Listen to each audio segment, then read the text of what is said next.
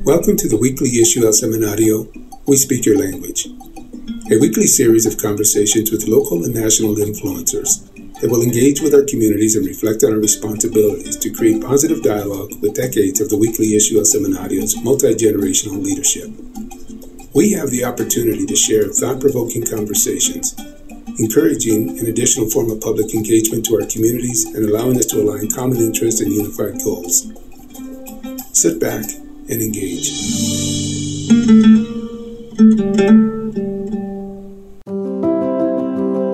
Thank you so much for tuning in to the environmental segment for We Speak Your Language. Climate action in Colorado has really heated up in the last couple of months during the legislative session, and decades of work from environmental justice advocates is finally making it to the front step of our state's capital.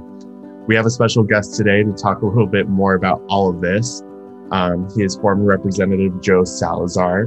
Um, thank you so much, Representative, for for coming on here today. Can you tell us a little bit more about yourself? Yes, how you doing, Nico? It's it's good to see you. It's been a wow, at least two years uh, since I have seen you, and you were at the state capitol working for Representative Leslie Herod.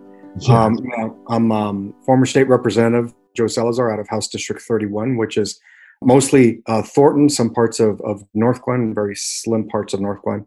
And I'm the current uh, executive director of Colorado Rising.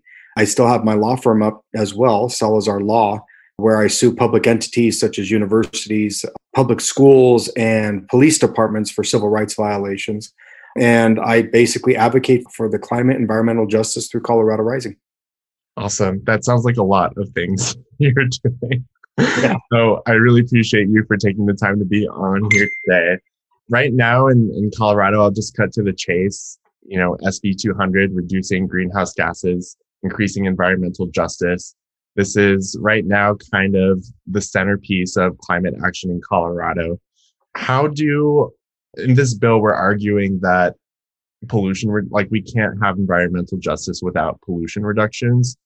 Can you tell me a little bit more about that link and for especially kind of explaining it for folks who are hearing this for the first time and especially for folks who are living in Latino communities across Colorado?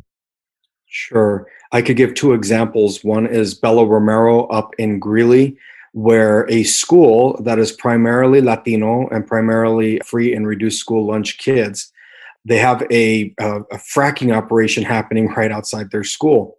What's interesting about that case is that fracking operation was supposed to happen in a different location outside of a school that was predominantly white. Those students or those parents rose up and fought against the oil and gas operator being placed outside of that white school. And so they decided to place it outside of a of a latino school. Now i'm not advocating that any oil and gas operation be placed in front of anybody's school. But in this particular situation they decided well fine we're not going to put it in front of a white kid's school so we're going to throw it in front of a latino kid's school. And since then there have been a number of studies and a number of reports that have come out uh, talking about the pollution and the carcinogens uh, spewing from that site affecting those kids, those those uh, those Latino kids in, at Bella Romero. So that's one example of how pollution from the oil and gas industry has had adverse health effects and adverse community effects up in Greeley here in Colorado. The other example is the Suncor refinery uh, just sandwiched in between Commerce City, Globeville, Elyria, and Swansea. And we've known for years. I've I've grown up here in Colorado. Uh, you know, my family goes back generations upon generations. But I grew up primarily here in Thornton, and Suncor, well, wasn't called Suncor then, but uh, the refinery has always been a problem, uh, spewing toxic chemicals and and just gases and polluting the uh, uh the the South Platte, South Platte River for decades. And we have recently seen uh, massive yellow plumes of smoke coming out of Suncor and literally coating cars in Commerce City with a yellow, cakey kind of like, you know, just this fine substance. And so, you know, Suncor was was fined, I believe it was like $19 million for their acts, but they still continue to operate. And so you can't have environmental justice in a state that practices environmental racism without pollution reductions. And that's what Senate Bill 200 is about. It's about recognizing that they go hand in hand. Pollution reduction equals environmental justice. And that's why we have to have it. Thank you. And You brought up SB 200 briefly at the end there, and that's exactly what this bill would do. Why is it so, you know, why is it so hard or why is it seeming like it's so hard to have both? Why can't we have pollution reductions and environmental justice? Like after the way you laid it out in my mind, I'm like thinking that makes total sense to me. So why is it that SB 200 right now is is so contentious?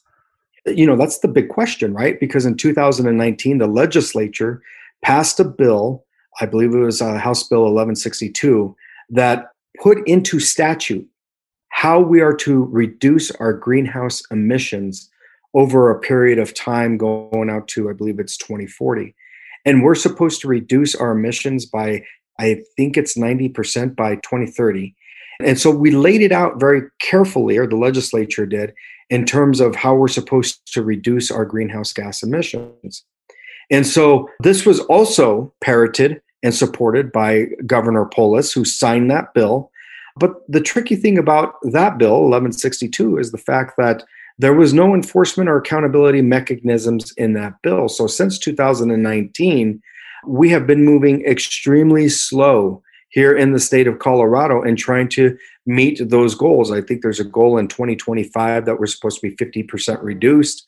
And at this point, uh, a study came out last week which shows that we are woefully, we're woefully at a point of, of, of not being able to achieve that 50% goal. And so the legislature said, well, you know, we got to have enforcement accountability in order to reach our goals that are statutorily mandated.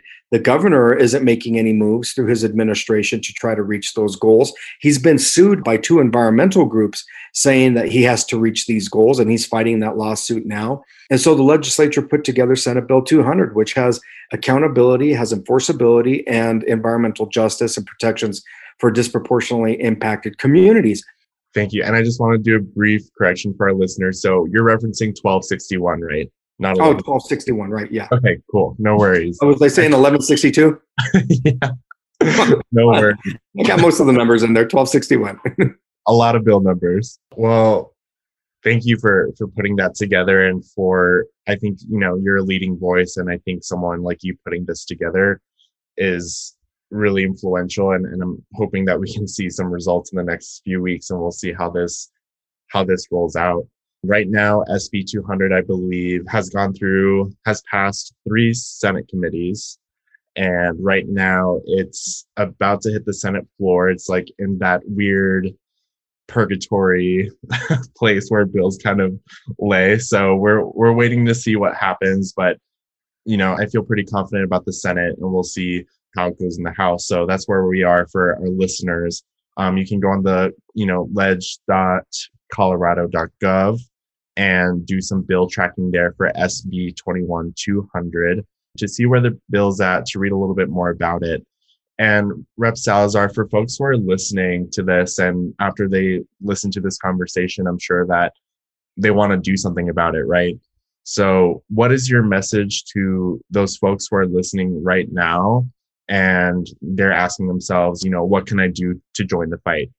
So, what we're asking people to do is we're asking people to contact Governor Polis and tell him that we need accountability and we need enforceability in order to achieve our greenhouse gas reduction emission goals, right? I mean, we, we, we, need these things and he needs to be supportive of this. We need people to hold him accountable and make calls to his office. The same thing goes with the Senate and the House of Representatives contact those legislative leaders and say that we need them to stand firm on Senate Bill 200. We need enforceability and accountability. We need to protect our, our communities, our disproportionately impacted communities, and that environmental justice does not occur if there isn't enforcement and accountability. So contact your legislator, your legislators, uh, both on the Senate and the and the legislative side. That's what we need you to do, and we also need you to, to engage. Uh, we are at a critical time here in the state of Colorado, as everybody knows. Last year, we had the worst wildfire season ever in the history of the state of Colorado. We are in a historic drought. There are so many things affecting the economy of this state as a result of the climate catastrophe that we're in.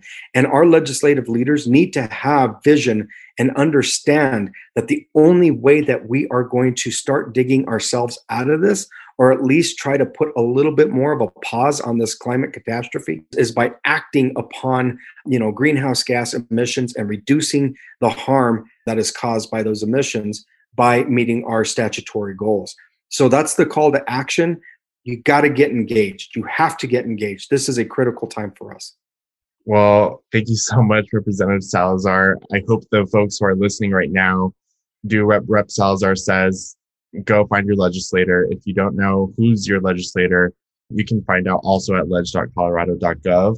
And you can also get involved. Are folks able to get involved with Colorado Rising as well? Is there are there any volunteer opportunities?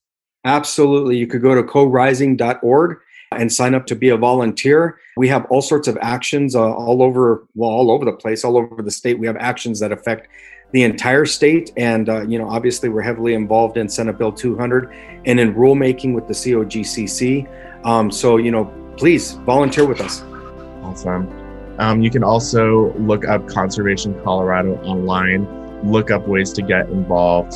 Um, thank you so much again for for your time for being here today um, and we'll see how this shakes out. Hopefully, we'll we'll end this legislative session with with a victory. Right on, hermanito. I really appreciate you, and I'm glad to see the good work that you're doing. Awesome. Thank you so much. Okay. Take care. Take care. Bye.